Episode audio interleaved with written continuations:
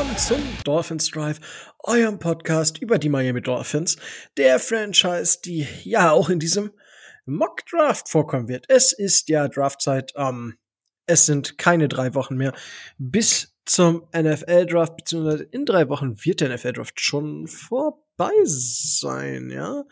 Von Donnerstag auf Freitag, von Freitag auf Sonntag, von Samstag auf Sonntag. Ja, äh, der Draft dürfte in drei Wochen gerade vorbei sein. Wir sind dann alle verrückt gegangen.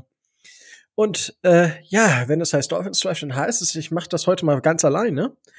Weil äh, das ist jetzt so eine kleine Sonder-Special-Folge und ich habe gesagt, ey, ich will das unbedingt machen. Äh, hab den anderen beiden eigentlich gar keine Wahl gelassen.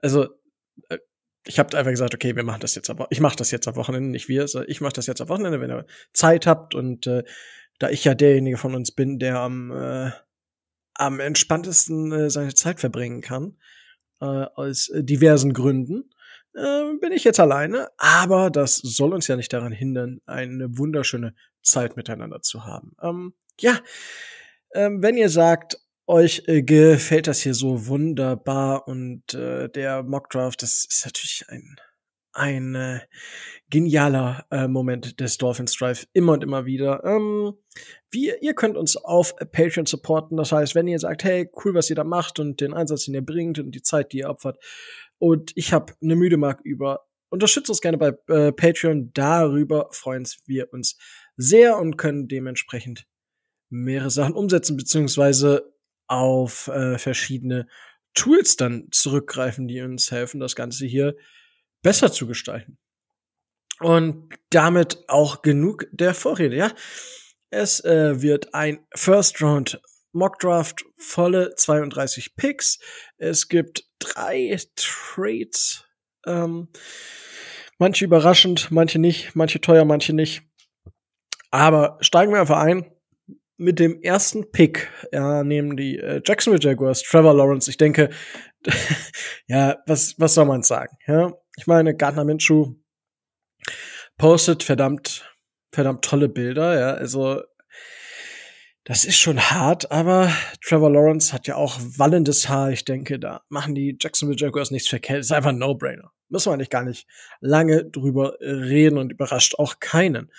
An zwei, die New York Jets. So, das ist jetzt die Frage, was machen die Jets? Und die Jets befinden sich quasi in einer ähnlichen Situation wie die Dolphins letztes Jahr.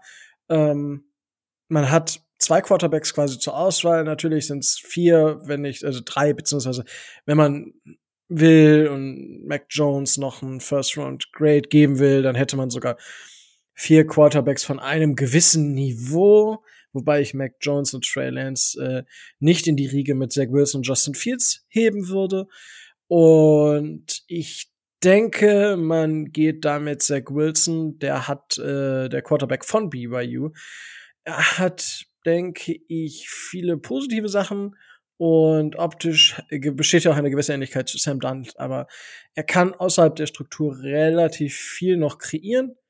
Und das ist zum Beispiel der große Unterschied, was Fields und auch Wilson können im Vergleich zu Mac Jones, der das eben nicht kann. Und ich gehe davon aus, dass Zach Wilson, dass man in ihm so einen kleinen Patrick Mahomes 2.0 vielleicht sogar sieht. Das ist dann natürlich immer so, Vergleiche sind immer schwierig, aber ich könnte mir vorstellen, dass die Jets ähm, ja, mit Zach Wilson an dieser Stelle gehen und ob sie jetzt Zach Wilson oder Justin Fields nehmen, ich denke, mit beiden Picks wird die Gang Green zufrieden sein. Die San Francisco 49ers nehmen dann nicht Mac Jones. Das Glaube ich einfach nicht. Sie gehen mit Justin Fields Quarterback Ohio State. Und ich, mich erinnert das Ganze, was gerade mit Mac Jones passiert bei den 49ers, ähm, mit dem, was letzte Saison bei den Dolphins los war. Ähm, also mit Tour und nicht Tour und wir traden hoch, wir traden zurück und dann nehmen wir doch wen anderes und wir nehmen Justin Herbert und am Ende wusste doch keiner mehr, was Phase ist. Und dementsprechend ähm, trinke ich jetzt erstmal einen Schluck Kaffee weil es ist noch, ist gar nicht mehr so früh, schon fast halb elf. Ähm, ja, aber dementsprechend gehe ich mit Justin Fields und halte das für einen gelungenen Smokescreen der 49ers. Und an vier picken die Atlanta Falcons. Nein, sie picken nicht, denn hier gibt es einen großen Trade mit Trommelwirbel den Denver Broncos. Ähm, hier sind bestimmt einige Teams versucht. Die Patriots könnte ich mir vorstellen. Ähm, das Washington Football Team könnte ich mir vorstellen. Die Chicago Bears könnte ich mir vorstellen. Ähm, Steelers könnte ich mir auch theoretisch vorstellen. Aber ich denke, das sind so die Teams, die Interesse an diesem vierten Pick haben. Ähm, nachher bezahlen die, also ich, der Preis, den ich hier aufgerufen habe, ist sehr, sehr, sehr hoch. Also man bezahlt Pick 49, 191 und den 2022 First Round Pick. Es sind jetzt nicht drei First Round Picks, was die 49ers bezahlt haben, aber die sind ja auch von 12 auf 3 und nicht von 9 auf 4. Man bezahlt quasi zusätzlich, ähm, wenn man das jetzt vergleicht, einen Second Rounder und einen Fifth Rounder, Sixth Rounder und und halt nicht drei First Round und Third Round Pick. Ähm, Trey Lance ist die Qual, ist die Wahl, äh, ist nicht die Qual, sondern ist die Wahl der Denver Broncos, der Quarterback von North Dakota State, der 2020 äh, 20 das Opt-out gewählt hat. Und ja, ich denke, dadurch, dass die Broncos jetzt auch einen neuen General Manager haben, es ist immer so ein mögliches Argument. Es kann in beide Richtungen gehen. Man sagt doch, vielleicht will der neue GM es ein bisschen ruhiger angehen lassen und nicht gleich, äh, ja, die, ja, die Cojones auf den Tisch legen. Ähm, deswegen kann man da beide Seiten vertreten als Argument. Und ich denke aber, dass die Broncos mit Trey Lance gehen sollten, werden. Natürlich sagen viele, ja, der braucht noch Zeit, aber das ist doch vollkommen legitim. Lass ihn im Camp mit äh, Drew Lock, den ich persönlich auch mag, äh, battlen. Und sollte Trey Lance das Battle schon gewinnen gegen Drew Lock, dann lass ihn starten. Ich meine, da, da müssen die Broncos, ähnlich wie die Dolphins, müssen halt drüber stehen, wenn es da Kritik gibt. Und wenn man sagt, boah, das ist schon Bast, ja, das können wir nach einem Jahr nicht bewerten. Ja, ich meine, ich habe es hier im Drive ja schon mal gesagt, äh, wenn man sich die Draftklasse 2018, 2017, ich bin gerade auf jeden Fall Baker Mayfield an eins und dann mit Josh Allen, mit äh, Sam Darnold, Josh Rosen und ähm, Lamar Jackson. Ähm, Im ersten Jahr hätte man klar gesagt, Baker Mayfield ist der beste Quarterback der Klasse. Nach dem zweiten Jahr hat, ich meine, Lamar Jackson hat die MVP-Trophy gewonnen, so ich meine, da gibt's dann kein Vertun. Und jetzt in dem Jahr war halt tatsächlich Josh Allen der Beste. So, dann sagt man, wer ist denn jetzt der Beste dieser, dieser Quarterback-Gruppe? Dementsprechend, oder der Quarterback-Klasse, dementsprechend sollte man dann auch da die Füße stillhalten. Und die Broncos haben um äh, Lock eigentlich alles aufgebaut. Man hat ein starkes, äh, starkes Team drum zu. Dementsprechend Trey Lance. An Nummer 5, die Cincinnati Bengals. Und das ist natürlich jetzt für alle Dolphins-Fans schon äh, sehr, sehr interessant, der Pick. Ähm, ja, was machen die Cincinnati Bengals? Man hat hier, denke ich, die Wahl zwischen Kyle Pitts, Jamar Chase und Panay Sewell oder Savell. Ich weiß es immer nicht. Manche sprechen so aus, manche so.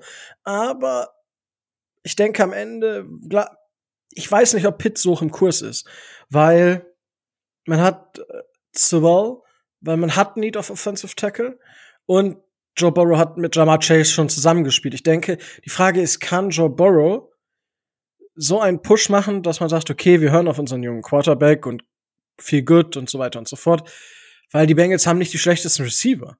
Also Jamar Chase, dann hätte man wirklich ein richtig krasses Wide Receiver Core.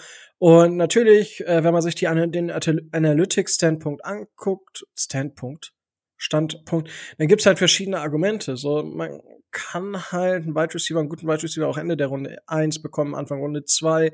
Man kann, aber auch so ist es, dass ein Wide Receiver, wenn man sich so anguckt, in der War-Statistik, also Wins above Replacement, ein Wide Receiver immer besser abschneidet im, in der Regel als ein Offensive Tackle. Dementsprechend gibt's das für und wieder. Ich denke, am Ende sagen sich die Bengals, wir wollen nicht nochmal das ähm, dass Joe Burrow so häufig gesackt wird, dass so häufig die Gefahr besteht, dass er sich wirklich schwerer verletzt, was er im Endeffekt dann letzte Saison getan hat.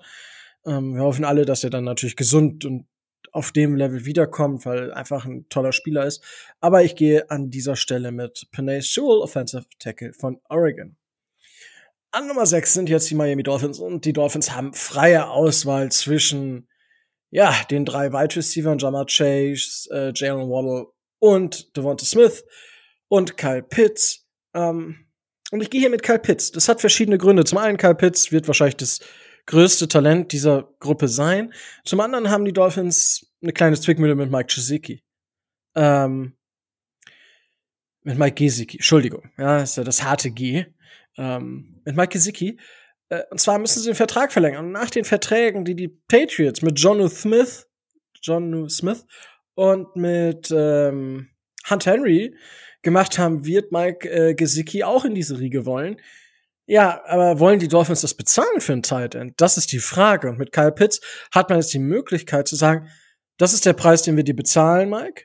Entweder nimmst du ihn oder du gehst. Und dann kommt ein anderes Team und bezahlt vielleicht sogar, wenn Gesicki wieder so liefert, genau das, was die, äh, die Dolphins ihm nicht zahlen wollen. Und dann könnten die Dolphins 2023 den Compensatory Pick einheimsen. Nur so, um mal ein Gedankenspiel auch zu beleuchten oder zu zeigen, was hinter einem Kyle Pitts äh, Pick stecken könnte. Dementsprechend gehen die Dolphins an Nummer 6 mit Kyle Pitts, Tight End, Florida. Ja, an 7 die Detroit Lions haben dann, ja, auch, äh, das ist quasi, als wenn man früher nicht nur mit 50 Pfennig, sondern mit einer ganzen Mark in den Süßigkeitenladen, beziehungsweise in den kleinen Kiosk gegangen ist und eine süße Tüte für eine Mark nehmen konnte. Da konnte man sich auch alles auswählen. Und so sollten sich oder so fühlen sich wahrscheinlich sogar die Detroit Lions. Ähm, ja, man hat Kenny Golladay verloren und dementsprechend glaube ich, dass man an dieser Stelle mit Jamar Chase geht, der als Kenny Golladay-Ersatz vielleicht sogar ein Upgrade darstellt.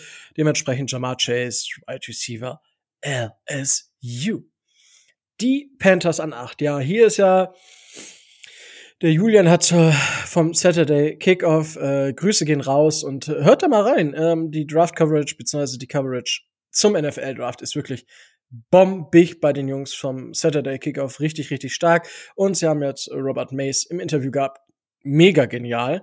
Ähm, und das muss ich auch mal sagen. Es freut mich inzwischen, wie viel international und auch US-Experten in deutschen Hobby-Podcasts und deutschen Podcasts generell unterwegs sind.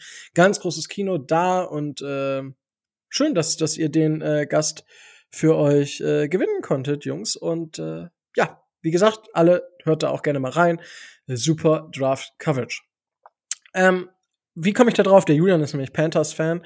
Und ähm, ja, jetzt ist die Frage, was, was nehmen die Panthers? Und man hat halt hier immer noch diese zwei Wide Receiver auf dem Board und man hätte dann mit Moore, also mit beiden Moores, Anderson und dann Well oder Smith ein extrem krasses Wide Receiver Core.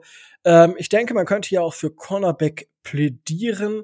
Ähm, aber man hat sich halt auf Sam Darnold festgelegt und dementsprechend wird man ähm, vielleicht, also ich habe so vom Gefühl her, würde ich jetzt sagen, dass sie mit einem Offensive Tackle gehen und für mich ist Rashawn Slater Offensive Tackle von Northwestern der Pick.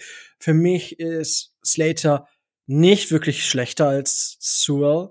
Also natürlich ein bisschen, aber ich, für mich sind sie beide ein Tier. Für mich sind sie beide in einer Gruppe und dementsprechend, ja, ist das für mich der logische Pick oder einer der möglich logischen Picks, weil es könnte auch der Pick sein, der jetzt an neun kommt, weil da sind jetzt die Atlanta Falcons und die freuen sich. Natürlich könnten die mit Kyle Pitts an vier gehen und hätten dann Julio Jones, äh, Ridley und Pitts und ich meine, Matt Ryan weiß halt gar nicht mehr, wo er hinwerfen soll, weil es gibt so viele geile, gute Anspielstationen. Aber durch den Backtrade ist man so ein bisschen jetzt äh, raus aus dieser Range und ähm, ja, war, äh, beziehungsweise was, was macht man dann? Ähm, die Frage stellt sich hier, ob Edge-Verteidiger oder Cornerback. Und für mich ist die Cornerback-Klasse in der Spitze ein bisschen besser. Dementsprechend geht man hier mit Patrick Sertain, dem zweiten Cornerback von Alabama. Der Vater war ja jahrelang äh, der Cornerback der Miami Dolphins. Ein für mich sehr, sehr guter Pick. Und an 10 ist für die ähm, ja, Cowboys so ein bisschen schade in, in Anführungsstrichen. Ähm, weil natürlich will man, ich denke, dass die, die Cowboys auf Cornerback fast locked sind. Also man hat sonst natürlich auch andere Needs, aber an dieser Stelle mit den Needs, die die Cowboys haben, ist, denke ich, Cornerback immer noch die, die Qual der Wahl. Ein Uptrade für Certain sehe ich nicht. Ähm, vielleicht mit den Panthers, aber die Panthers könnten dann immer noch an 10 Slater nehmen. Das wäre eine Möglichkeit, aber ich, ich weiß es nicht. Äh, für mich gehen die Cowboys hier mit JC Horn, Cornerback von South Carolina. Ähm, Farley fällt momentan ein bisschen wegen seiner Rückenverletzung, äh, ist für mich aber immer noch ein sehr, sehr guter Cornerback. Und wenn das mit dieser Rückenverletzung nicht so wild ist, dann glaube ich tatsächlich, dass äh, Farley auch der beste Cornerback in dieser Klasse werden kann. Aber Jason Horn auch eine sehr, sehr gute Wahl. Und damit sind wir auch schon bei Pick Nummer 11. An 11 picken die New York Giants und die New York Giants ähm, können hier auch aus dem Vollen schöpfen. Ähm, was könnte den Giants hier helfen? O-Line könnte man helfen. Edge-Verteidiger wäre auch eine Möglichkeit oder Linebacker. Man muss gucken, man hat Daniel Jones, man hat den Quarterback, man weiß nicht so ganz, was man an ihm hat, glaube ich, und dementsprechend, ja, muss man, muss man schauen. Für mich gibt es an dieser Stelle keinen O-Liner, der die Qualität hätte, beziehungsweise einen Pick bei den Spielern, die noch auf dem Board sind, es wert wäre zu picken. Mögliche Picks wären hier Micah Parsons und Quitty Pay, tatsächlich für die Defense. Ich habe mich aber dagegen entschieden, weil ich habe gesagt, die gehen mit dem Best Player Available und das ist für mich an der Stelle Devonta Smith, Wide Receiver von Alabama. Und dann hat Daniel Jones auch definitiv keine Ausrede mehr, warum etwas klappt oder warum etwas eben nicht klappt. An 12, nach dem Backtrade mit den Dolphins, ähm, ja, der für die Eagles sicherlich nicht schlecht war, weil an 12 äh, hat man immer noch äh, ja einen der Top 3 Wide Receiver auf dem Board. Jalen Waddle, Wide Receiver Alabama ist mein Pick hier. Für mich gibt's da nicht viel zu deuten. Da können mich die Philadelphia Eagles-Fans gerne eines Besseren belehren. Natürlich hätte man vielleicht lieber Devonta Smith, aber ich weiß nicht, ob Devonta Smith wirklich dann durchrutscht oder ob die Giants vielleicht sogar einen anderen Spieler picken. Das wäre halt auch möglich. Dann hätte man an 12 noch die Wahl zwischen Jalen Waddle und Devonta Smith. Das wäre natürlich unglaublich und ich glaube, dann könnte man für die Eagles wirklich Devonta Smith nehmen. In diesem Fall ist er nicht mehr da, dementsprechend Jalen Waddle. An Nummer 13 äh, picken ja normalerweise die Chargers, aber hier gibt es einen Trade und Jetzt ist natürlich die Frage, wer, wieso tradet man an 13? Es gibt eigentlich nur ein Team, das Interesse hat, an 13 zu gehen, weil an 14 die Vikings sitzen. Und das sind die Chicago Bears. Die Chicago Bears werden nie im Leben einen Trade möglich machen, ohne sich komplett nackt zu machen mit den Vikings, die einen Platz vor den Patriots sitzen. Und das ist ja das eigentliche Ziel, vor die New England Patriots zu kommen. Hier könnte man jetzt schon ahnen, ähm, was, was passiert. Ich habe ähm, gesagt, dass äh, Pick 13 und der 22, 22er Third-Round-Pick der Chargers gehen zu den Bears und die Chargers bekommen dafür Pick 20, 52 und den 2022 äh, Second-Round-Pick. Also man tauscht quasi Third- und Second-Round-Pick im nächsten Jahr und für Pick 13 bekommt man noch Pick 20 und 52. Ähm, die Bears haben ein, ja, ein Need, würde ich sagen der auf Quarterback sitzt und dementsprechend geht man hier mit Mac Jones, Quarterback Alabama. Man hat äh, mit Allen Robinson noch seinen ultimativ starken Wide Receiver. Ja, ich kann mir das durchaus vorstellen. Ähm, wie gesagt, die Patriots können auch weiter hochtraden, das wäre auch noch Möglichkeit. Eine andere Möglichkeit wäre, wenn die Bears zum Beispiel nicht traden mit den Chargers, an 14 einen Trade zwischen dem Washington Football Team und die Minnesota Vikings 14 gegen 19. Und äh, ja, in diesem Szenario äh, glaube ich aber, dass die Bears Mac Jones eine Möglichkeit geben wollen. Und da scheiden sich ja auch so ein bisschen die Geister. Mac Jones zum einen glauben einige, dass der durchaus im ersten Jahr der deutlich beste Quarterback sein könnte in dieser Klasse, weil er eben schon weiter ist. Zum anderen muss man sagen, er kommt von Alabama und ein ist die Frage, ob man jetzt Quarterbacks von Alabama grundsätzlich sagt, sie brauchen ein Jahr länger als der Durchschnittsquarterback in der NFL, um ihr Potenzial zu entfalten, weil Alabama ist halt gerade was für Quarterback ist äh, angeht ein absolutes Paradies und das wird man so in der NFL nie haben, einfach nie. So, und äh, damit kommen wir dann zu den schon angesprochenen Minnesota Vikings.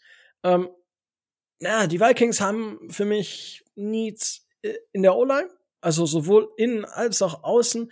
Und äh, natürlich kann man, die Frage ist hier, was passiert mit Daniel Hunter? Ja, da gab es ja auch wohl Knatsch, wenn ich das richtig gelesen habe. Ähm, ob oder wie und was mit Daniel Hunter passiert, weiß man nicht. Sollte Daniel Hunter gehen, ist an dieser Stelle, denke ich, Quitty Pay von Michigan Edge Defender eine sehr, sehr gute Wahl.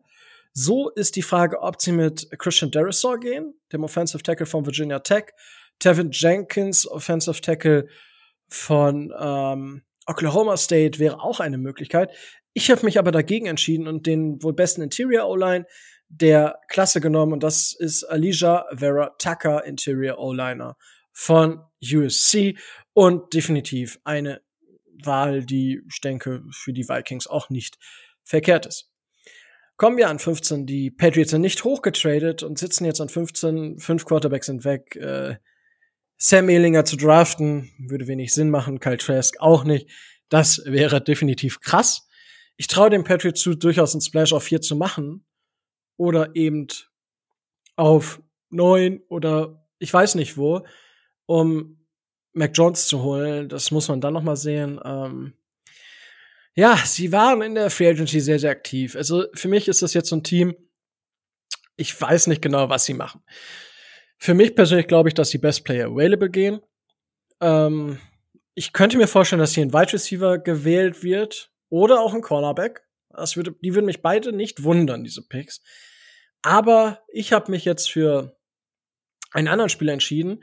Und zwar für Micah Parsons, Linebacker von Penn State. Mir gefällt es nicht, dass die Patriots den bekommen, aber ähm, ja, sie haben auch eigentlich bekommen sie Dante Hightower zurück und sie haben ja Karl Verneu wieder zurückgeholt.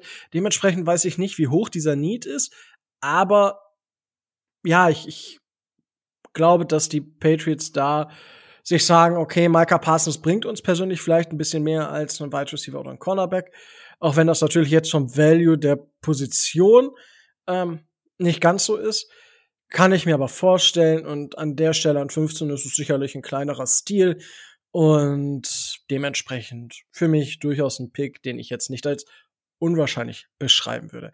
An 16 sitzen jetzt die Arizona Cardinals. Und ähm, ja, man weiß nicht so recht, was, was ist jetzt Phase, weil man sitzt jetzt an 16 und eigentlich ist, glaube ich, das größte Need der Cardinals Cornerback. So, und jetzt sitzt man da und es gibt den Cornerback Caleb Farley von Virginia Tech. Und da ist jetzt aber die Frage, was ist mit seinem Rücken? Farley geht ja sehr, sehr offensiv, beziehungsweise sehr offen mit um. So, jetzt ist die Frage, gehen die Cardinals dieses Risiko ein? Und ich gehe davon aus. Ich glaube, dass die Cardinals das Risiko auch eingehen können, dass sie vom Kader her so weit sind, dass sie dieses Risiko eingehen können. Dementsprechend Caleb Farley, Virginia Tech, Cornerback, geht zu den Arizona Cardinals. So, damit haben wir jetzt auch die erste äh, Hälfte der ähm, der ersten Runde hinter uns. Das heißt, ich gebe auch mal so einen kleinen Moment mir auch, um so noch mal ein bisschen am Kaffee zu schlürfen. Und dann geht's weiter.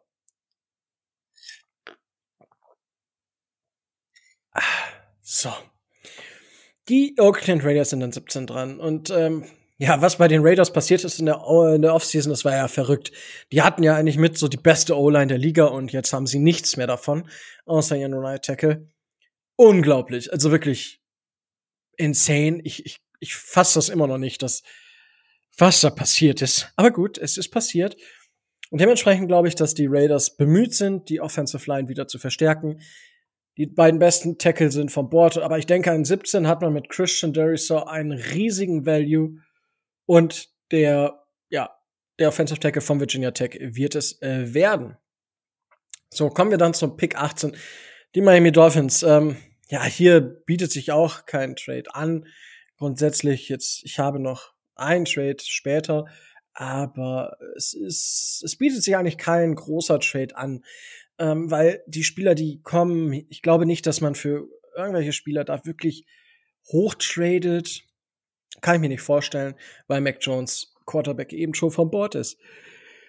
Ja, was brauchen die ähm, Dolphins denn noch? Man hat jetzt einen Wide Receiver, man hat jetzt Kyle Pitts, kein Wide Receiver. Man könnte jetzt hier zum Beispiel mit Terrace Marshall gehen oder mit Rashad Bateman auf Wide Receiver. Schwierig. Schwierig glaube ich auch nicht. Und dementsprechend haben die Dolphins aber ein Problem auf Edge und auf Linebacker. So, und jetzt ist die Frage, wen holt man hier? Man hat hier wirklich noch die freie Wahl. Und für mich ist das jetzt, ich hab, ich bin da so durchgegangen, dachte so, okay, das, das hier gibt schon Sinn. Das kann auch so passieren, aber es wäre verrückt, wenn dann 18 noch alle Edge Defender und alle Linebacker zur Verfügung stehen würden. Außer Micah Parsons, der ja ein 15 zu den Patriots gegangen ist. So, man hat hier quasi die Auswahl zwischen Jeremiah Owusu Kuramoa, man hat Quiddy Pay, man hat Jalen Phillips von Miami. Das wäre natürlich so eine Love Story. Jalen Phillips von Miami zu den Dolphins. Er bleibt im gleichen Stadion. Ich habe jetzt letzt am Freitag, glaube ich, noch so ein drei Runden Mockdraft der Dolphins gemacht. Da habe ich Jalen Phillips genommen. Er hat halt, ich frage, die Frage ist, ob diese Concussions, weil er hatte quasi seine Karriere schon beendet wegen zu viel Gehirnerschütterung. Frage ist, ob das für die Dolphins eine Red Flag ist. Ja, man hat natürlich mit Tour letzte Saison einen Quarterback genommen, wo man auch fragen musste, ist das eine Red Flag oder nicht. Ich weiß es nicht. Ich habe mich hier für Quitty Pay Edge Defender von Michigan entschieden. Äh, ist ein Stil für mich, genauso wie jetzt ein paar andere Picks auch noch. Aber es gibt immer Spieler, die fallen, es gibt immer Spieler, die ein bisschen früher gepickt werden. Und für mich ist Quitty Pay immer noch ein hervorragender Edge Defender und wird für die Dolphins definitiv einen gewissen Value mitbringen. An 19 das Washington Football Team. Ähm, ja, wie ich schon gesagt habe, die das WFT wäre für mich auch ein Team, was hochtraden könnte. Hier könnte man auch über einen Wide Receiver nachdenken, wobei man da schon sehr gut aufgestellt ist.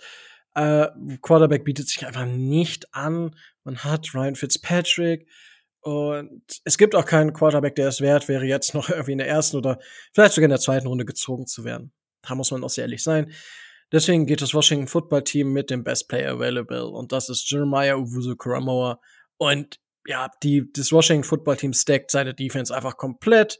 Es ist einfach jetzt, also man macht sich sattelfest, um Top 5, wenn nicht sogar die beste Defense der Liga zu sein. Ähm, seht es als Bold Prediction an oder ist es, glaube ich, gar nicht so bold, aber das Washington Football Team und deren Defense ist kein Spaß für die Gegner. So, an 20 sitzen jetzt die, äh, die LA Chargers und ich glaube, die reiben sich die Hände, weil, ja, Justin Herbert muss beschützt werden und man hat ja wirklich auch Corey Lindsley geholt und jetzt hat man tatsächlich noch so diesen zweiten Tackle im Tier 2, der noch auf dem Board ist, über den die Raiders vielleicht auch nachdenken an 17. Und dabei handelt es sich um Tevin Jenkins, Offensive Tackle von Oklahoma State. Man hat zusätzliche Picks eingeheimst. Ich glaube, die Chargers machen damit einen richtig, richtig großen Schritt in Sachen ähm, Roster Rebuild und geben Justin Herbert eine bessere Line, die er definitiv braucht. Weil ich bezweifle es, dass er das, was er außerhalb der Pocket letztes oder außerhalb der Struktur letzte Saison geschafft hat, wiederholen kann. Glaube ich einfach nicht. Dementsprechend Tevin Jenkins.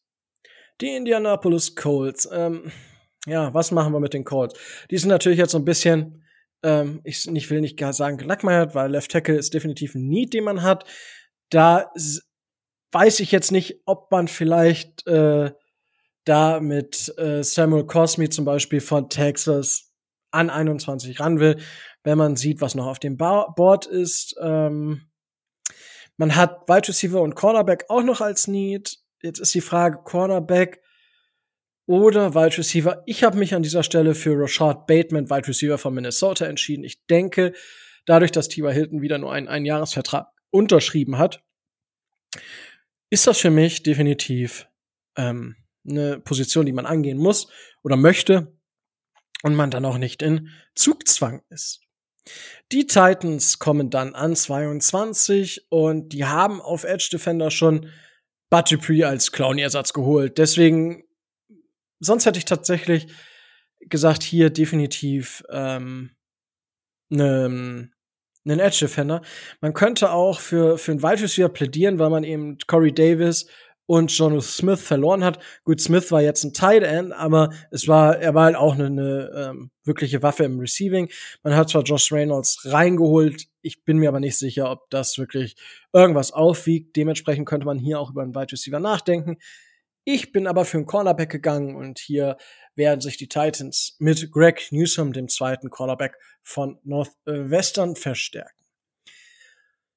Das ärgert an 23 die New York Jets, weil die New York Jets haben eigentlich, ja, zwei mega Needs und das sind die Cornerbacks und das ist der Quarterback. Sie haben einen Quarterback gezogen und ich denke, mein Greg Newsom wäre wäre eine gute Wahl. Vielleicht, das könnte auch sein, wenn man merkt, okay, äh, Caleb Farley ist runter, Jetzt ist Greg Newsom da und wir haben noch ein paar Spieler, äh, Teams, die vielleicht auf Cornerback Need haben, wie die Colts, die Titans.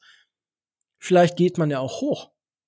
Ich weiß es nicht. Ja, wäre für ein Wide, für ein Cornerback, äh, wenn man Caleb Farley vielleicht will, ja, dann wirklich bis an 14 hoch. Das fände ich ein bisschen zu krass. In diesem Beispiel jetzt. Ähm, aber wenn, wenn Greg Newsom dann halt nur noch da ist, vielleicht an 19 mit dem Washington Football Team. Es gibt definitiv Möglichkeiten. Ähm, aber ja, auf jeden Fall ist kein Cornerback da, wo ich sage, jetzt würde ich da unbedingt ähm, zum Beispiel Sa ähm, Santa Samuel Jr. Ich glaube, so heißt er. Ich habe gerade mehr den Namendreher drin. Ich weiß, Santa Samuel Jr. heißt er, glaube ich. Ihr könnt mich gerne grillen dafür, wenn es jetzt komplett falsch ist. Aber ähm, ja, hier wäre dann theoretisch auch ein Edge Defender möglich, aber man hat halt Jack Lawson, äh, äh nee, nicht Shaq Lawson, ähm, Lawson, aber nicht Shaq, äh, geholt. Deswegen glaube ich nicht, dass der Need da so groß ist. Wäre aber eine Möglichkeit. Es gibt ja noch einen, der an 24 dann kommt. Ähm, aber ich bin hier mit einem Linebacker gegangen. Man hat zwar CJ Mosley, der zurückkommt, aber der hat ja in den letzten zwei Jahren eigentlich gar nicht gespielt. Ähm, ja, ich weiß nicht wirklich, ob ob da, ob Mosley wirklich auf das Niveau dann irgendwann zurückkommt. Deswegen habe ich hier für die Jets Savin Collins, Linebacker von Tulsa. Für mich ein solider Pick, ein sehr, sehr guter Pick eigentlich auch für die Jets.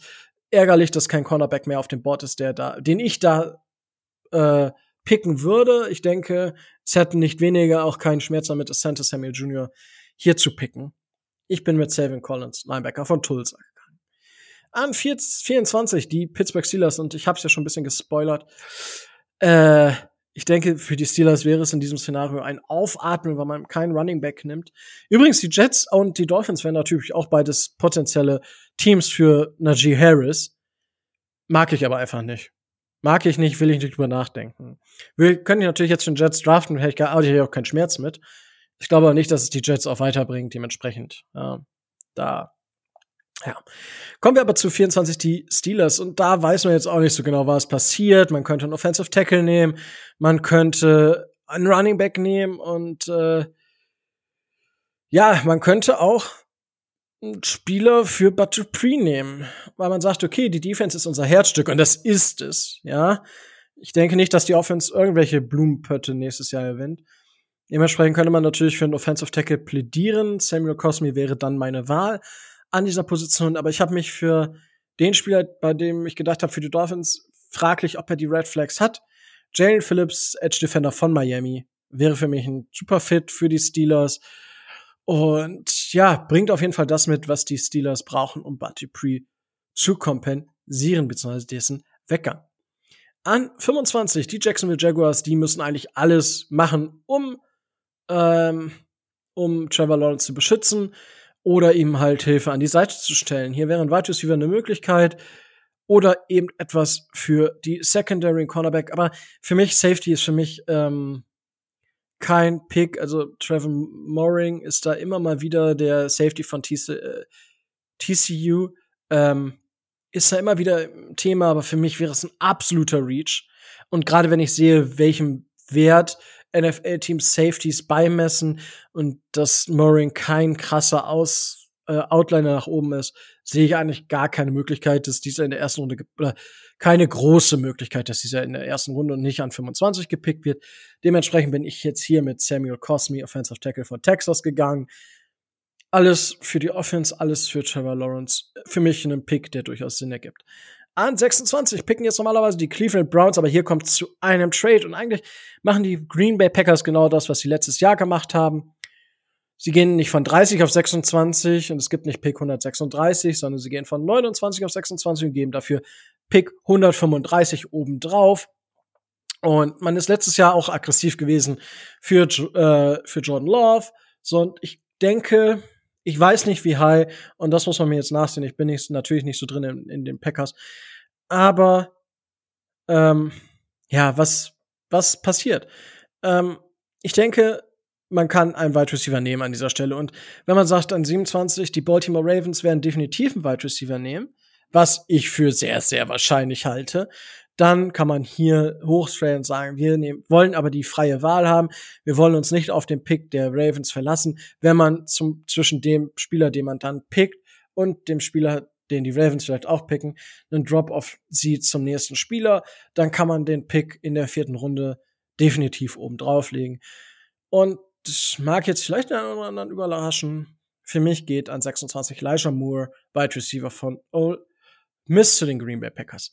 An 27, ich hab's schon äh, gesagt, so die äh, Baltimore Ravens hätten sicherlich Need auf Edge Defender und äh, ich finde das immer witzig. Ich sehe es immer, ich sehe immer zum Teil Needs und dann pickt ein Team später dieses Need. Edge Defender wäre für mich auch vollkommen legitim und würde für mich auch sehr viel Sinn ergeben. Die, das Problem der Ravens ist, sie haben keinen klaren Nummer 1 Receiver und sie bekommen an dieser Stelle auch keinen klaren Nummer 1 Receiver, was an dieser Stelle dann wiederum gegen einen Wide Receiver Pick sprechen würde. Aber man hat halt Watkins, man hat Brown, man hat, äh, ähm, ja, dann den dritten Wide Receiver, äh, und das ist für mich hier Terrace Marshall, Wide Receiver von LSU. T äh, Terrace Marshall Jr. ist für mich ein sehr, sehr guter äh, Wide Receiver, der durchaus es auch wert ist, in der ersten Runde gepickt zu werden, der für mich auch sich vielleicht zu einer Nummer eins entwickeln kann, aber definitiv so für mich noch keine klare Nummer eins ist. Und dementsprechend hat man viele Wide Receiver auf einem guten Niveau und kann damit sicherlich was machen. Es bleibt zwar weiterhin so, dass man wahrscheinlich den klaren Nummer eins Receiver braucht, aber vielleicht kann man Marshall da in die Richtung entwickeln. Am Nummer 28 sind dann die New Orleans, Saints dran und hier, ja, die Saints sind äh, im kompletten Umbruch, ja, und man hat für mich hauptsächlich in der Defense Needs Cornerback, Linebacker und Edge Defender. Man könnte auch über einen Wide Receiver nachdenken, wenn man überlegt, dass Michael Thomas ja in sein letztes Vertragsjahr geht, äh, wenn ich da richtig informiert bin. Und man zumindest, wenn man ihn nicht verlängern kann, das muss man dann sehen, zumindest, zumindest schon mal ähm, schaut, dass man da Nachwuchs heranzieht. Ich bin aber mit Edge Defender gegangen, weil an dieser Stelle ähm, Aziz Ojulari, Edge Defender von Georgia, einfach so, so viel Wert gibt für Pick Nummer 28 und die Saints da auch einen Draft Need oder einen Team Need abdecken. So, die Browns sitzen jetzt an 29 und äh, verlieren eigentlich nicht wirklich Value mit den Spielern, die gegangen sind. Also Wide Receiver, Wide Receiver hat man kein Need. Aziz Ojulari ähm, wäre sicherlich ein Spieler, den man über den man nachdenkt. Ähm, aber ich glaube nicht, dass es weh tut. Für mich gibt es drei Spieler, die jetzt hier an dieser Stelle durchaus Sinn ergeben würden.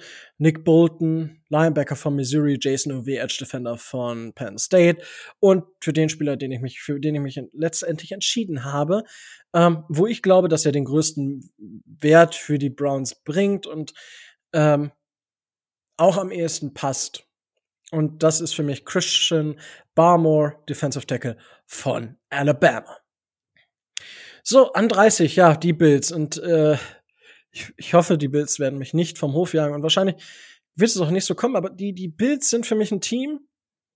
Ähm, die Bills sind für mich tatsächlich ein Team, was gewissen Luxus hat. Also, so wie dieses Team besteht, ist es für mich ein direkter Anwärter darauf, dass sie einfach in die erst, dass sie wieder einen langen, langen, tiefen Run in der Postseason machen können, bis ins Championship Game oder vielleicht sogar bis in den Super Bowl. Das bleibt abzuwarten, dadurch, dass man natürlich jetzt in der AFC East noch mal ein bisschen mehr Konkurrenz bekommt. Die Dolphins ähm, mit ihren First Round Picks. Ähm, die Patriots bekommen einige Spieler zurück und sind so eine Wildcard. Die Jets weiß ich nicht, ob sie schon auf diesem Niveau sein können, gerade mit einem Rookie Quarterback. Das ist natürlich immer so eine gewisse ähm, gewisse Gefahr, beziehungsweise kann da viel, viel schief gehen oder halt eben in die richtige Richtung gehen. Für mich auf jeden Fall eine Division, die nicht so einfach ist. Ähm, aber wenn du einen gewissen Luxus hast, also für mich wäre es hier auch kein Problem zu sagen, sie gehen mit einem Edge Defender. Und Jason Ove wäre sicherlich eine sehr, sehr gute Wahl an der Stelle und vermutlich auch die wahrscheinlichere Wahl. Ähm, ich habe aber gesagt, okay, die Bills wollen noch mal eine offensive Waffe mehr. Und ganz ahnen dass die Leute schon. Man hat zwar mit Moss und Singletary jetzt Running Backs, die im zweiten und dritten Jahr sind, es waren beide Third-Round-Picks. Man hat also schon ähm, ein gewisses Budget investiert in die Running Back-Position jetzt. Aber, und das ist ähnlich zu den Chiefs aus dem letzten Jahr, ist ein gewisser Luxus, den man sich leisten kann, wenn man ein gutes Roster hat. Deswegen ist für mich an dieser Stelle Najee Harris Running Back von Alabama die Wahl ja, also man, ich bin, ich bin gespannt. Es ist für mich wirklich so mit der risikoreichste Pick, glaube ich, so, wo ich selber sage, okay, das ist nicht so mega wahrscheinlich, aber ich kann es durchaus sehen und ich halte es für möglich. Und ähm, ja, es, ich bin gespannt. Ähm, wäre natürlich jetzt äh, die Reaktion von Tobi und Micha wäre natürlich jetzt interessant, gerade bei diesem Pick gewesen. Ähm, aber ich kann mir auch durchaus vorstellen, dass wenn Jason Ove so weit fällt, dass er hier äh, der Pick der Bills äh, wäre. Und gerade weil die Defense natürlich im letzten Jahr auch nicht so geliefert hat, wie man es erwartet hat. So, jetzt äh, haben wir nur noch die beiden Teams aus dem Super Bowl und für mich sind die Kansas City Chiefs. Ja, man kann hier auch sagen, man hätte, kann hier einen Defense Player oder einen Wide Receiver picken. Ähm, Glaube ich aber nicht dran. Äh, man hat beide Offensive Tackles entlassen in der Offseason. Für mich gibt's eigentlich keine zwei Meinungen. Also für mich steht eigentlich fast fest, dass man hier mit einem Offensive Tackle geht. Und meine Wahl ist auf Liam Eichenberg oder Liam Eichenberg, wie er in Deutschland genannt werden würde. Offensive Tackle von Notre Dame die Wahl. Für mich ein, ein guter Pick im Ende der Runde eins. Man hat die Fifth Year Option und man hat eine der Löcher in der Offensive Line gestopft. Und natürlich kann man sagen, ey, ihr habt doch gesehen, selbst ohne O-Line hat Patrick Mahomes im Super Bowl abrasiert, äh, wenn die Wide Receiver mal die Bälle gefangen hätten. Aber ich denke nicht, dass man sich einen, äh, eine halbe Milliarde ähm, nicht gut versichert und die Versicherung ist eben ein Offensive Tackle in der ersten Runde. Kommen wir zu Pick Nummer 32 und die ähm, Buccaneers sind sicherlich auf einem Sweet Spot hier. Man hat keine Needs, weil, oder sagen wir es so, man hat keine großen Needs. Man hat die Super Bowl-Mannschaft komplett zurückgebracht. Unglaublich. Also Respekt und ähm, ja, Tom, ist, ob es der Tom Brady-Effekt ist, man weiß es nicht. Ich will da auch gar nicht lange drüber reden. So, äh, man ist auf jeden Fall im Sweet Spot, um zurückzutraden. Ich habe aber jetzt, das ist super schwierig, diese, so, so einen Pick zu predikten, was Trades angeht. Also ich sehe mehrere Teams, die ein Interesse hätten, vielleicht hochzugehen für einen der Spieler, die jetzt noch übrig geblieben sind. Das kann ich mir durchaus vorstellen. Die dann sagen, ja, wir gehen da hoch, wir sichern uns auch noch eine Fifth-Year-Option. Das ist ja auch äh, eventuell eine Überlegung, die man hat an 32. Ja, wir nicht nur nicht nur für den Pick hochzugehen, sondern auch für die Fifth-Year-Option.